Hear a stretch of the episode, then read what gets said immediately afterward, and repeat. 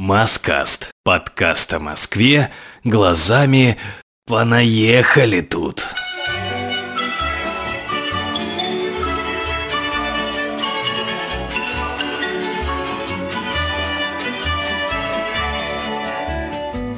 На тему работы в Москве я наверняка напишу еще не один подкаст и выпущу не один пост. Кстати, надеюсь, с вашей помощью. Но сейчас я бы хотел сказать коротко. Ну, буквально несколько фактов, которые приходят на ум лично мне. Факт номер один. Работы в Москве всегда было много. Она тут всегда есть и наверняка всегда будет. Так было сто лет назад, так будет и еще через сто. Москва столица России, а значит крупнейший экономический порт и место, куда стекаются все крупные инвестиции. В конце концов, главные офисы большинства компаний расположены именно в Москве. Вся сфера медиа тут. Все предприятия, высасывающие недры России, тоже имеют головной офис в Москве. Я думаю, тут понятно, как говаривал мне один мой друг, Санек, тебе привет. Еще в далеком 2008-м Москва жировала всегда. Вы же не приезжаете на заработки в Тверь или в Самару. Хотя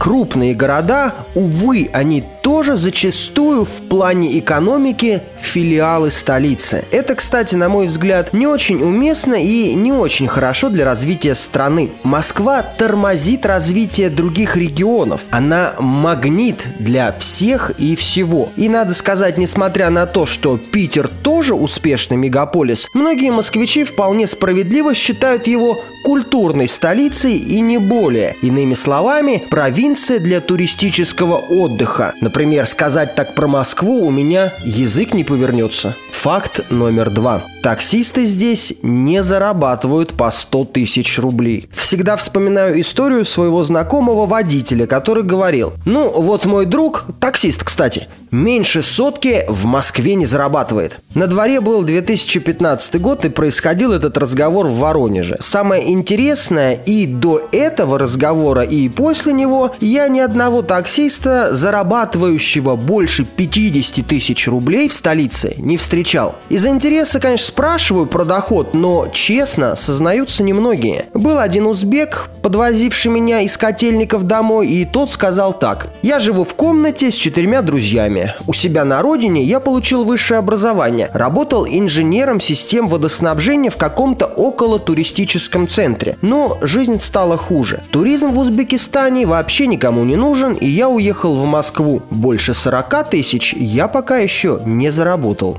Тут главный фактор самолюбия и уязвленные ожидания. Чувак приезжает из Пензы, садится за руль Фордика и по итогам месяца приносит в кавычках чистыми 42 500 рублей. Из них он 20 отдает за комнату в Москве или 15 за квартиру в дальнем Подмосковье, а на остальные, опять же цитата, не отказывает себе ни в чем – Вариант сказать, что, мол, увы, ехал за успехом, а попал в капкан обстоятельств, является постыдным. И начинаются разговоры в стиле «Но это у меня второй бизнес. В среднем так-то у меня 150-200 тысяч. Я вообще счастлив, хозяин жизни». Счастливых людей с грустными глазами, курящих тройку и на машинах еще 90-х годов выпуска в столице очень много. Не спорьте с ними, они злятся. Не расстраивайте их вашими доводами. И весь этот большой спич я плавно подвожу только к одному ко второму тезису о работе в Москве. Не все люди здесь хорошо зарабатывают, а порой трудятся, откровенно говоря, за копейки. И не удивляйтесь, если сумма вашего дохода в Смоленске будет равносильно сумме дохода в Москве вашего друга. Причем работаете вы по одной специальности. Москва – это место большой конкуренции и большого спроса, а там, где все это есть, цены плавают. Каждый день на вокзалы и в аэропорты Москвы прибывают все новые и новые специалисты. И даже если ты супер толковый переводчик с хорватского, знай, тут обязательно найдется другой спец в этой области, и, возможно, за свои услуги он попросит немного меньше. И тут мы подходим к тезису номер три. В Москве твоя профессия обязательно найдет себе применение. И если ты летчик бипланов из Калуги или винный сомелье из Курска, то наверняка тебе стоит податься в Москву. Ассортимент и выбор – вот чем берет столица уже не один десяток лет. Понятное дело, что звездой кино ты не станешь, если ты родился и живешь где-нибудь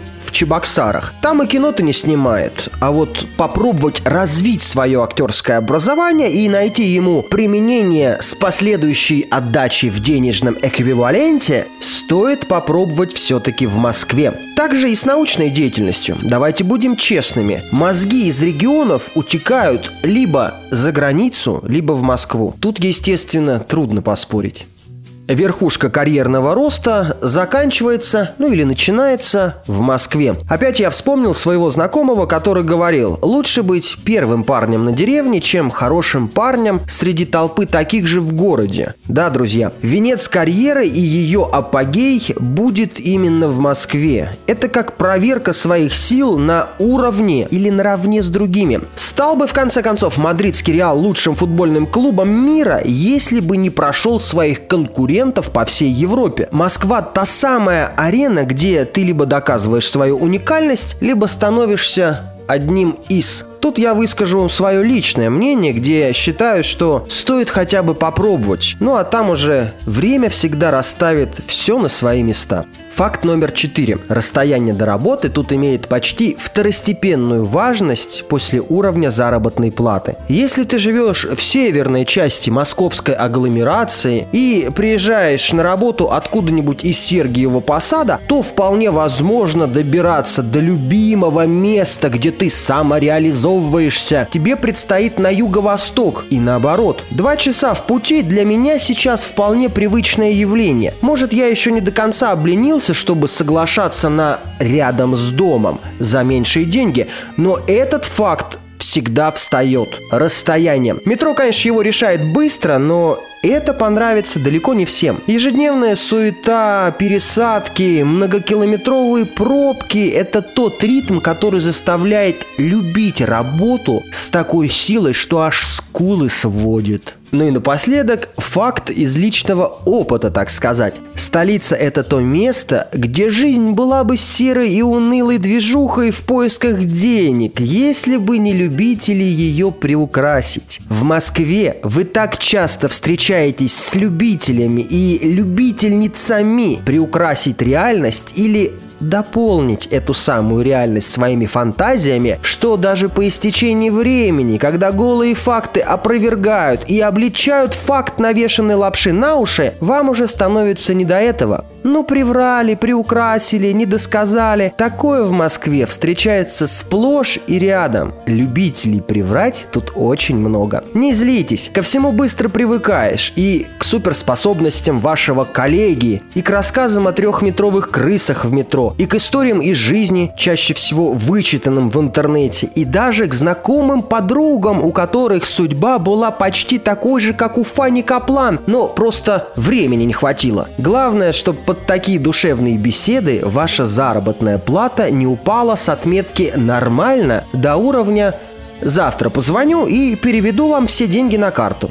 Поверьте, в Москве всегда найдутся такие люди, которые под любым предлогом, ну очень часто мифическим, найдут метод сделать из вас обычного лоха – да, жестокость Москвы в том, что наивных людей тут тоже много. Они не переведутся, они каждый день приезжают и уезжают. А значит, жуликов, чья задача свистеть им в уши, тут видимо-невидимо. Помните у елки песню «Город обмана»? Отчасти эта песня про Москву. Иван Тюнин, Маскаст, год 2020. Всем спасибо. Все, что вокруг нас, это ветер.